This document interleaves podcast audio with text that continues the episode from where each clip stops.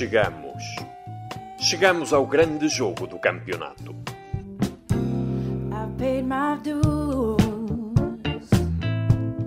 Desta vez aparece no calendário só a meio de janeiro, mas cá está ele, o grande jogo. Ai não, há Sporting, há Boa Vista, há Braga. O Sporting e o Boa Vista foram campeões há uns anos, foram. Mas os últimos 18 campeonatos foram ganhos ou por Futebol Clube do Porto ou por Sporting Lisboa e Benfica. Todos. E nas últimas 38 edições, 35 foram conquistadas por um destes dois clubes. Este é o grande jogo. Estes são os campeões.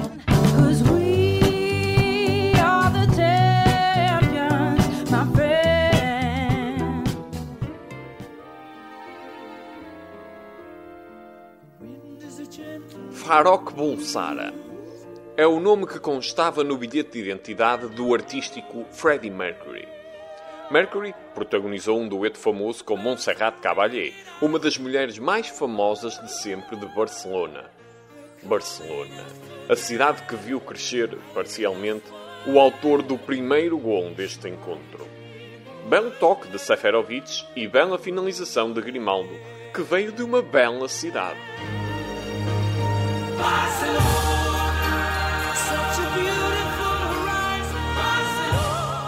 Que horizonte tão bonito para o Benfica, que durou pouco. Na sequência de nova bonita combinação ofensiva, o Futebol Clube do Porto igualou. A dupla mais ofensiva esteve nesse momento. A quem deve ser atribuído o golo? Taremi ou Marega? Ficou a dúvida para toda a gente.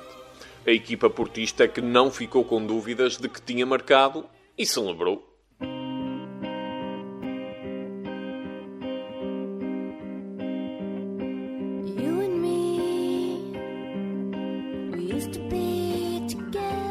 Quem estava com pouca conversa e muita ação era o Benfica.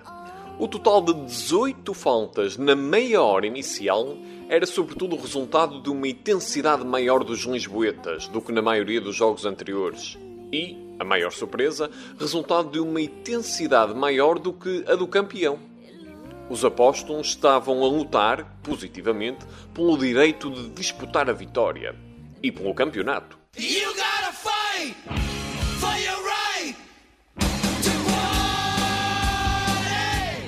Apesar dessa luta, dessa intensidade, a primeira parte nunca foi interrompida.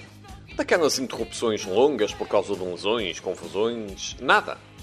A primeira paragem prolongada surgiu após uma falta dura de Nuno Tavares, já na segunda parte, que deixou Corona lesionado. Corona esteve a mostrar as marcas. Olha este. Tu é que tens deixado marcas no mundo, que pode virar uma selva. Oh. A dureza prolongou-se. Os protestos também. Até que foi mostrado um cartão vermelho depois do árbitro ter ouvido música nos auscultadores. E ainda foi ver o teledisco ao YouTube antes da decisão. Foi sem querer, mas Taremi justificou a expulsão. Depois do encontro, Pep também aceitou a expulsão, mas queria o mesmo desfecho para Pizzi. Inaceitável, disse. Futebol Clube do Porto com 10 jogadores contra um Benfica com 11. Tenho a impressão de ter visto isto há pouco tempo. On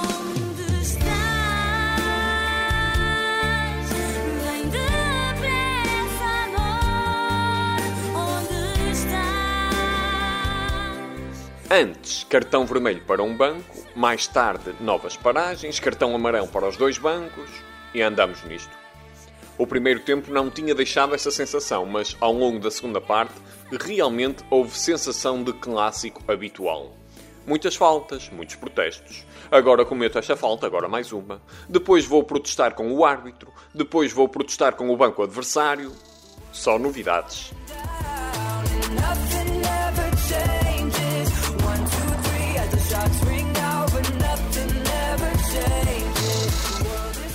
O resultado também não mudou desde o intervalo. Na fase final, tal como na maioria do tempo, o Benfica procurou mais a baliza contrária, atacou mais vezes e rematou mais vezes. Durante os últimos minutos, quis acelerar o jogo, enquanto o Futebol Clube do Porto quis e conseguiu acalmar o ritmo. E também criou momentos de sobressalto lá na frente. Mas a igualdade manteve-se. Jogo duro, faltas, pouco espaço. O que também não mudou foi a classificação. O Sporting havia empatado com o Rio Ave horas antes. Um ponto para o Sporting, um ponto para o Porto, um ponto para o Benfica. Ai não!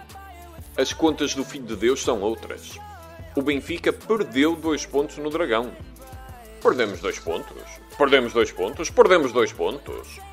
Analisando a quantidade de vezes que Jesus deixou esta ideia após o clássico, fiquei a pensar. Afinal, este jogo valia para aí uns 14 pontos. Depois de empates ou depois de vitórias, a peculiaridade do discurso do Filho de Deus nunca se altera.